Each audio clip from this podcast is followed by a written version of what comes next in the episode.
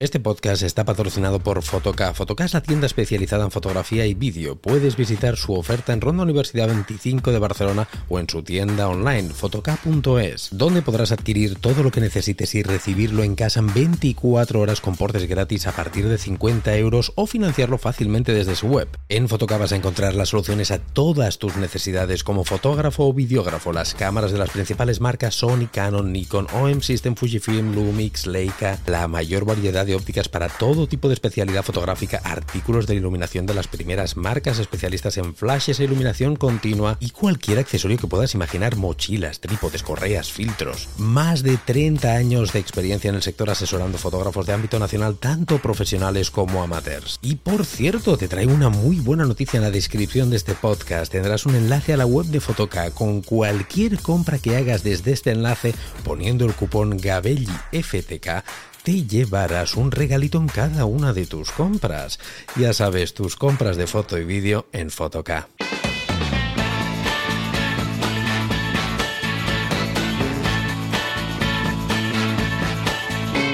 Hola, ¿qué tal? ¿Cómo estáis? Bienvenidos a un nuevo programa, bienvenidos a un nuevo podcast. Perdonadme que me ría, los que me estáis viendo a través de YouTube, pero es que esto es matemático. Siempre que empiezo a grabar pasan cosas, pasa algo, o el perro sube, o el perro ladra, o precisamente lo que está pasando ahora, que es que en el pueblo donde vivo hay fiestas y mirar, no sé si lo escucháis, están lanzando unas tracas de petardos que parecen interminables y se ponen justo cuando empiezo a grabar.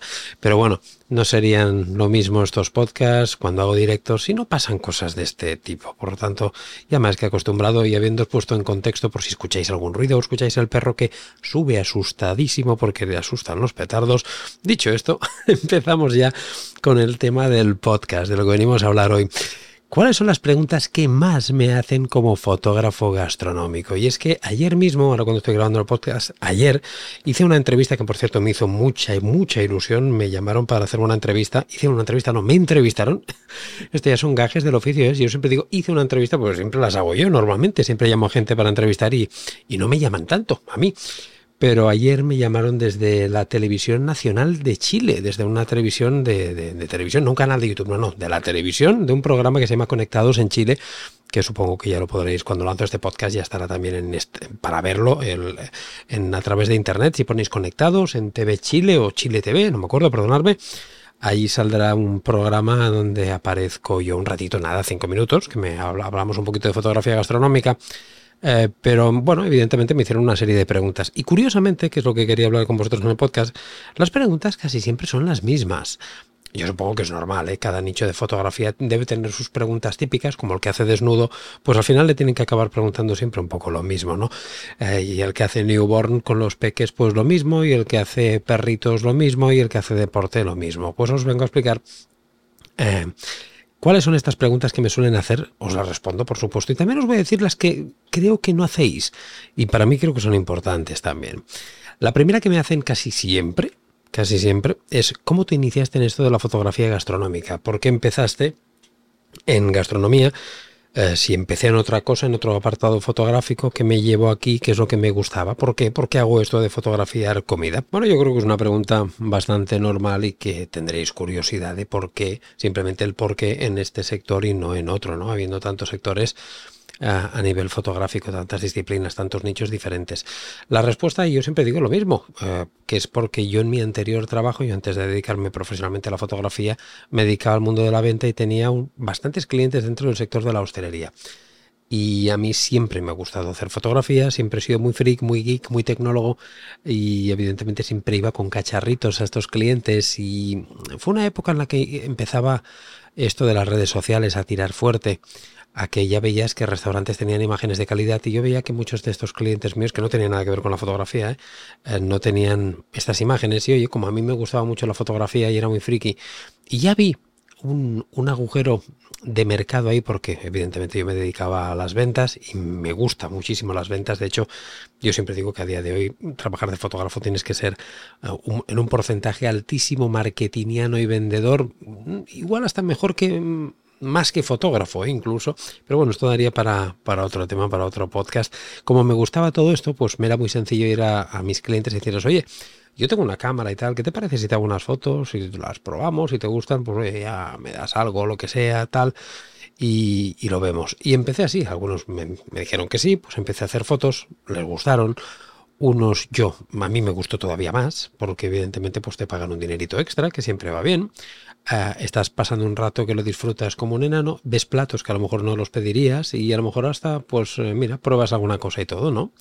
Y todo era genial. decía, ostras, pues qué maravilla de un cliente me fui a otro, de otro a otro, después el boca a boca, ostras, ¿y esta foto quién te la ha hecho? Pues te la ha hecho este otro, te la ha hecho tal, te llaman de uno, oye, que he visto que has hecho las fotos de aquí, y empieza a hacerse poquito a poquito, evidentemente esto es muy poco a poco, ¿eh? No, yo te lo estoy diciendo así rápido porque no me voy a tirar, podríamos hacer un podcast entero solo de esta primera pregunta.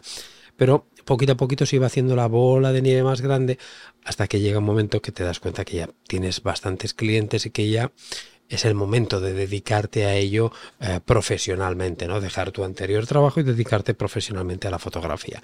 Esta fue un poquito mi evolución y mi iniciación en este mundo de la fotografía gastronómica y tal como te digo, empecé en este nicho porque me gustaban mucho los restaurantes, como te he dicho, me gusta mucho uh, comer, me gusta mucho probar cosas nuevas y me gusta la fotografía y me gustan las ventas y vi una posibilidad muy importante en este sector de la hostelería y la fotografía por, por la irrupción tan grande de las redes sociales. Todo fluía, todo venía como en ello al dedo para que yo acabara pues siendo fotógrafo gastronómico. La segunda pregunta que más me hacen, y creerme que es la que más me impacta, porque parece mentira, es la que siempre, siempre, siempre coincide. Todo el mundo que me conoce de nuevo, ya sea en redes sociales, en Instagram, en el canal de YouTube, cuando me ven en un workshop, todo el mundo, esta pregunta que os voy a decir sí que me la hacen siempre. Y para mí manda narices que sea que esta pregunta les cause esta pues esta intriga, ¿no? Probablemente tú también te la estés haciendo, me la hayas hecho o, o la estés pensando. ¿Te comes todo lo que fotografías?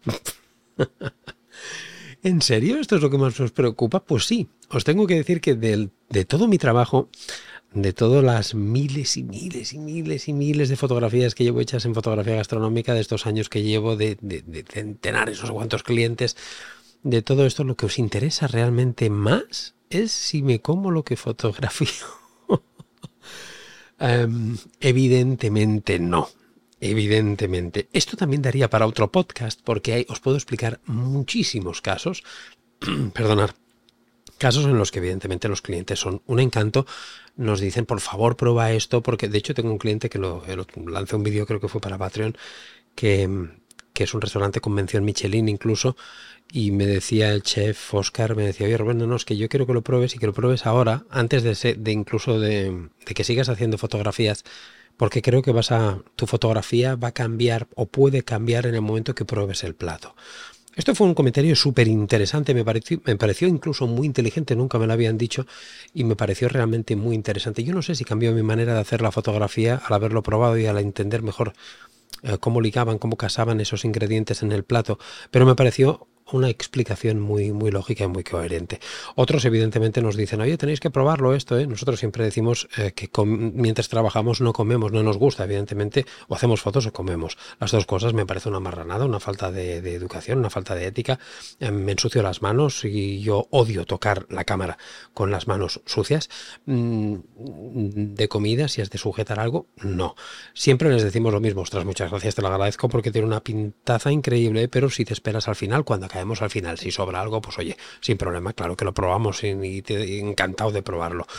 Otra cosa es que cuando llegamos al final, la mayoría de veces eso ya no existe, ya no queda. ¿Por qué? Porque eso lo ha comido un camarero, porque lo han dado por otra parte, ya no se acuerdan de lo que hemos dicho y no queda nada. Esto es lo que suele pasar la mayoría de veces, ¿eh? o sea, pero la mayoría, o sea, la mayoría no comemos. Mm, yo diría que si tengo que hacer un porcentaje, yo diría que comemos en un 20, un, un 15, un 20% de las sesiones que vamos. Eh, y no es durante la, eh, sesión, ¿eh? es después, evidentemente, y no todo. Eh, almas de cántaro, si fotografiamos, no sé, 10, 15 platos, ¿cómo vamos a comernos 10, 15 platos? No. Ah, nos dan algo para probar y, listo. Hay otros clientes que sí que son un cielo, un encanto y que se ponen a comer con nosotros al final incluso y dicen, no, no, esto no os lo vais a comer, esto lo hemos fotografiado, está seco, ha caído, ha perdido propiedades, lo vamos a hacer de nuevo y nos vamos a sentar a comerlo. Hay de todo. Y hay que no nos ofrecen ni un vaso de agua tal cual, ni un vaso de agua durante la sesión. No probar la comida, no, ni un vaso de agua. Que a veces estamos con la boca seca y le tenemos que decir, por favor, un poquito de agua podría ser. Y evidentemente ni, ya no hablemos de, de ofrecernos comida, nada. De hecho, yo tengo que deciros que tengo clientes que llevamos con ellos igual un par de años y no sé lo que es probar nada de ellos. Nada.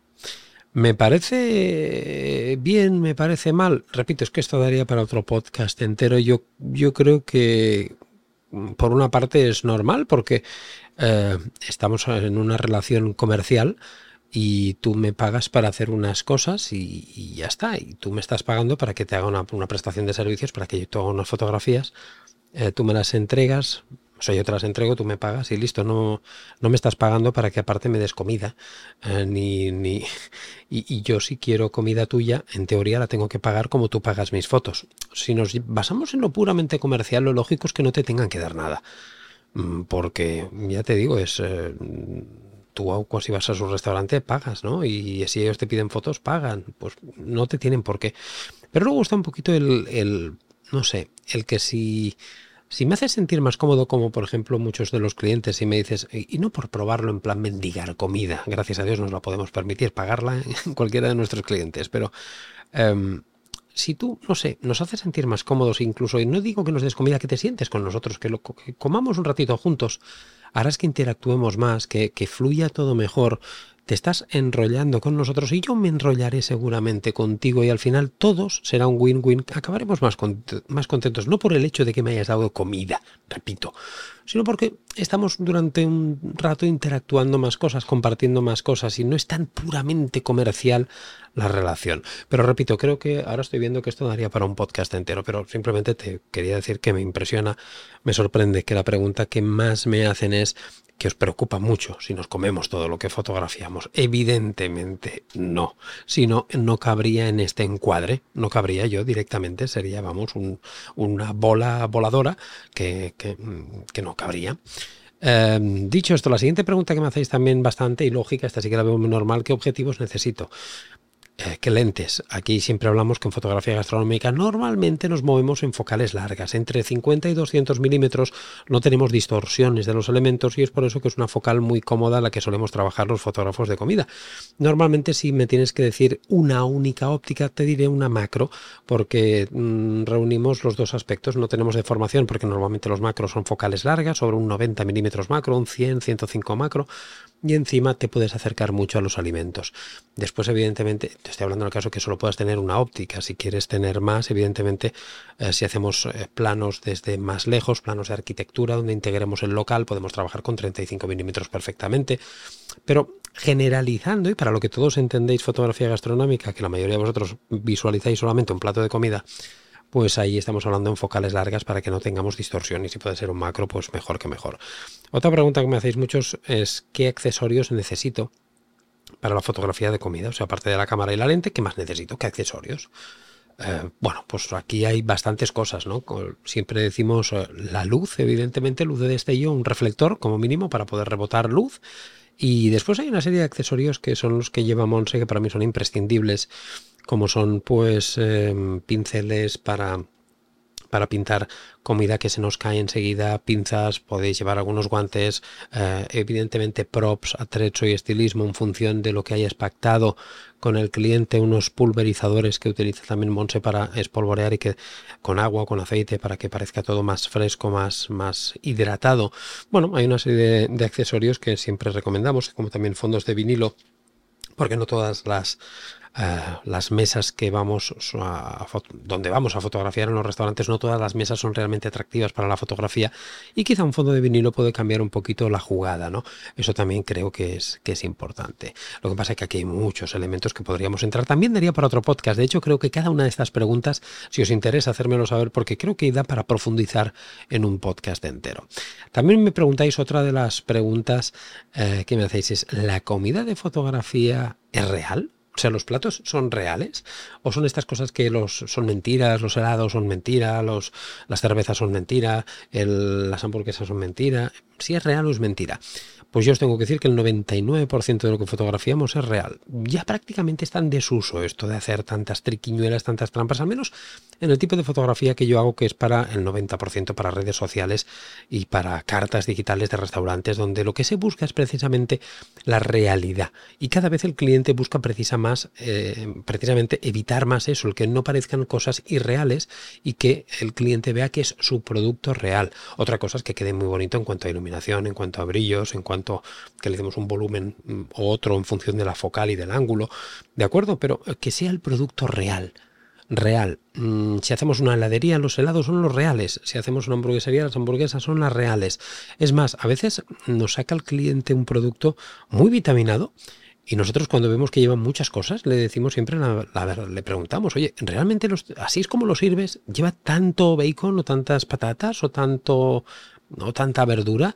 Mm, si la respuesta es que no, que alguna vez nos ha pasado, no, ahora la verdad es que te he puesto un poquito más para la foto, le decimos que no, que lo repita y lo vuelva a poner tal y como lo sirve el cliente, porque nosotros podemos adornar el producto, maquillarlo para que sea visualmente más atractivo, pero lo que no podemos hacer es engañar, al menos a mí no me gusta. A lo mejor otros compañeros lo hacen, a mí no me gusta. Yo quiero que eh, mi trabajo es intentar sacar el máximo rendimiento del producto que tenga mi cliente, sea como sea este producto. Si es una maravilla de producto, pues que sea una maravilla todavía más maravillosa. Y si es una auténtica mierda de producto, que los hay. Hay productos que son totalmente horribles, horrorosos. No digo que sean malos comestiblemente, pero que visualmente son una auténtica bazofia. Los hay.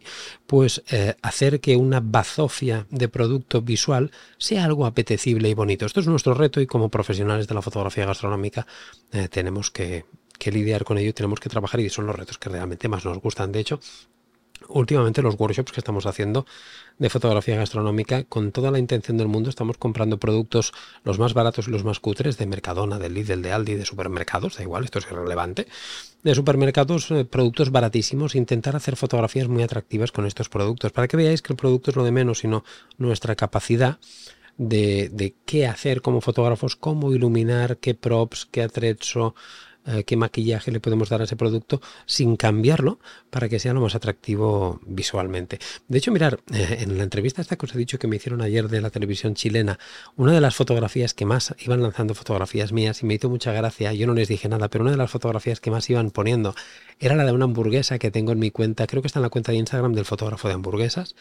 Eh, supongo que me estáis siguiendo ahí también, seguirme todos, que era una hamburguesa de un supermercado de aquí, de un Mercadona, un supermercado de España, eh, son unas hamburguesas que venden en el supermercado por dos euros y pico, creo, en, una cajita de cartón en, el frigorífico, que están listas, listas para poner al microondas dos minutos y comértelas. Eh, cuando tú abres esa caja es una auténtica bazofia lo que te encuentras. Y, bueno, la calidad no vamos a entrar, no vamos a meternos en este melón, pero visualmente es una auténtica bazofia.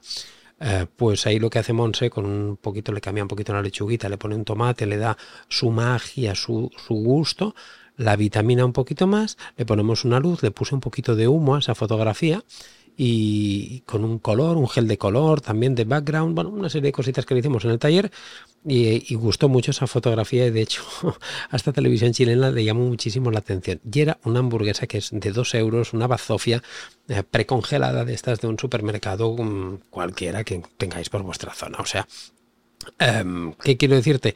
Eh, que real eh, sí que es. Ostras, ya me estaba yendo ahora por los cerros de Úbeda, eh, que la pregunta era si es la comida real. Sí que es real, pero nuestro trabajo es hacer que esa realidad se convierta en algo pues mucho más, más exquisito todavía. Y la última pregunta que me hacéis también mucho es si hay mucho retoque. Si tenemos que trabajar mucho la hay mucho Photoshop. Básicamente lo que me decís es, ¿hay mucho Photoshop siempre? No, prácticamente nada. Quien me habéis visto trabajar, al menos yo hablo de mi casuística, y yo no estoy hablando por, por, boca de todos los fotógrafos gastronómicos del mundo mundial, ni de broma, cada uno, como dice el refrán, cada maestrillo tiene su librillo, y yo estoy hablando por mi manera de trabajar, y los que habéis asistido a mis workshops, los que me seguís en Patreon y me habéis visto trabajar desde cero hasta el final, sabéis que mi flujo de trabajo Em, ya lo hago prácticamente todo desde toma y a través de un estilo, un par de presets, dos, tres, cuatro presets que tengo en Capture One genéricos de, de, base, le aplico después cuatro pinceles, algún filtro radial, un poquito de cuatro cositas y listo, muy poco. Em, no me hace falta mucho retoque. Y Photoshop prácticamente nada. Quizás, eh, bueno, me estoy apoyando últimamente a veces de inteligencia artificial ahora para quitar algún elemento que me es más sencillo alguna limpiar algo que en set no hayamos visto que había manchas y Capture One no me lo hace muy bien, lo paso a Photoshop, pero cosas muy sencillitas, muy sencillas, la verdad. Em, ¿Por qué? Porque no lo necesito, porque ya trabajando bien así ya lo tienes y segundo porque no te lo pagan. Y esto es importante. Yo siempre lo digo en los workshops esto. No tenemos que editar como si no hubiera un mañana cada fotografía, a no ser que te paguen como si no hubiera un mañana. Y es que muchos eh, de vosotros me preguntáis, oye, si, si trabajaras para una empresa tipo McDonald's, les cobrarías mucho más, ¿no? Joder, y tanto. Porque tienen más dinero, ¿no? No, ni de coña, porque el nivel de retoque tendría que ser 56 veces más alto. Y entonces ese nivel de retoque, en lugar de estar, mm, no sé, 10 minutos por foto, 5 minutos, un minuto, estaría a lo mejor 3 días por una foto o 4. Incluso tendría a lo mejor que delegarlo a un retocador profesional para que trabajara sobre una única fotografía, por lo tanto esto habría que cobrarlo. Eh, entonces el retoque, muchos de vosotros sabéis mucho, mucho, mucho de retoque y os queréis sacarla de esto en cada retoque, no hace falta si no te lo pagan, repito. Entonces yo he encontrado un equilibrio en mi flujo de trabajo muy correcto entre el retoque que, que me pagan y el que creo que es justo para que la imagen salga bien. Bueno, estas son las preguntas que me soléis hacer más en esta disciplina, en fotografía gastronómica preguntas que no me hacéis demasiado. Em, no me las hacéis mucho, yo creo que pueden ser importantes, ¿eh? Y no me las hacéis. Composición. No me preguntáis prácticamente nunca por composición. Oye, Rubén, ¿cómo colocas los elementos para que parezcan más atractivos? Mm, ¿Cuántos props deberías poner aquí? No me lo preguntáis demasiado.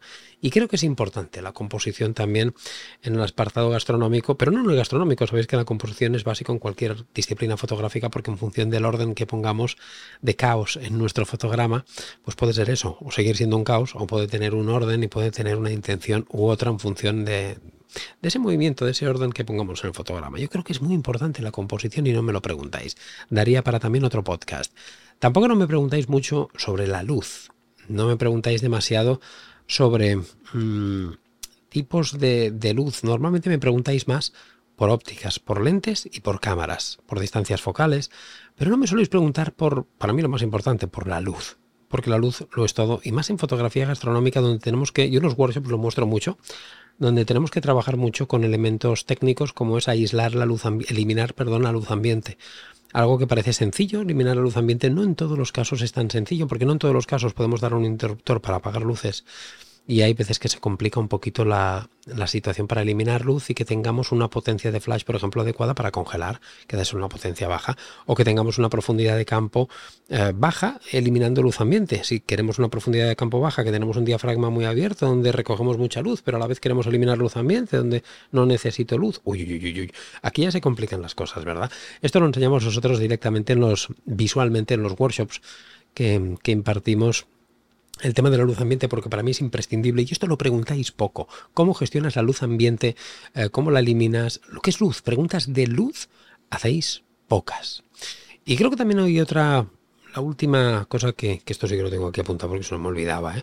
Lo último que, me, que, no me preguntáis tampoco es cómo conseguimos eh, el estilo visual que el cliente quiere. ¿Cuánto decidimos? ¿Cómo decidimos? ¿Por qué decidimos? Si una fotografía va a ir en clave alta, va a ir en clave baja, va a ir con una única luz, va a ir con, una luz más rellenos de color, más luz ambiente, más eh, si le integramos elementos humanos o solamente producto, si trabajamos dentro de local, fuera de local, toma de decisiones, toma de decisiones para el estilo visual que el cliente nos pide. Esto me lo hacéis poco y realmente yo creo que es muy interesante. De hecho, en Patreon tengo un mini curso de tres capítulos donde pongo un flujo completo de trabajo, un workflow completo cuando desde que un cliente me contacta hasta que hacemos la primera sesión, donde ahí os explico cómo hacemos esta toma de decisiones para integrar un tipo de elementos, vinilos, luces, eh, cómo vamos a trabajarlo. Y, esto para mí es muy importante y también me lo preguntáis muy poco. De hecho, en este mini curso de Patreon gustó muchísimo de estos tres eh, capítulos. Apúntate a Patreon, eh, por cierto, si no lo has hecho, que tienes un montón de cosas como estas que te estoy diciendo que te van a aportar mucho valor. Y creo que, es muy interesante esto y son cosas que preguntáis poco. Nada más que decirte en este podcast, quería comentarte pues un poquito esto, ¿no? Las, las preguntas más típicas que hacéis a un fotógrafo gastronómico, al menos a mí, las que más me estáis haciendo y las que creo que me deberíais hacer y no me hacéis. Probablemente después de escuchar este podcast hayas generado otro tipo de preguntas, te surjan otras dudas, pues házmelas saber porque, eh, quién sabe, dará probablemente para otro podcast. Oye, que miles de millones de gracias por acompañarme durante otro programa más. Ya sabéis cómo funciona, que todos los lunes religiosamente aquí no entendemos de fiestas, de festividades, de vacaciones. Todos los lunes del año, 52 semanas, 52 podcasts que vais a tener. Por lo tanto, esto ya sabéis que no para y nos podéis seguir en todas las plataformas disponibles de podcasting y también por la tarde sabéis que se sube a mi canal de YouTube, donde aparte del podcast de los lunes tenéis vídeo todos los miércoles, algún fin de semana también. En fin, que de contenido, por contenido no será. Y si queréis todavía más, que se os queda corto, como te he dicho, apúntate a Patreon, que es la plataforma online donde tengo alojada toda mi oferta formativa, una barbaridad de cursos, retos fotográficos, webinars, masterclasses, directos exclusivos, sorteos todos los meses, workshops online. Tienes infinidad de contenido que no te vas a gastar, que no lo vas a acabar. Bueno, al menos sí, pero deberías, tienes que invertir muchísimo tiempo para ello. ¿Y esto cómo funciona? Pues con una suscripción mensual tipo Netflix, que mientras estás pagando la cuota tienes acceso a todo y cuando no quieras seguir, pues ya sabes que nada, hasta luego Mari Carmen, como digo siempre. Oye, que miles de millones de gracias y que nos vemos aquí en el podcast el próximo lunes. Hasta luego, chao.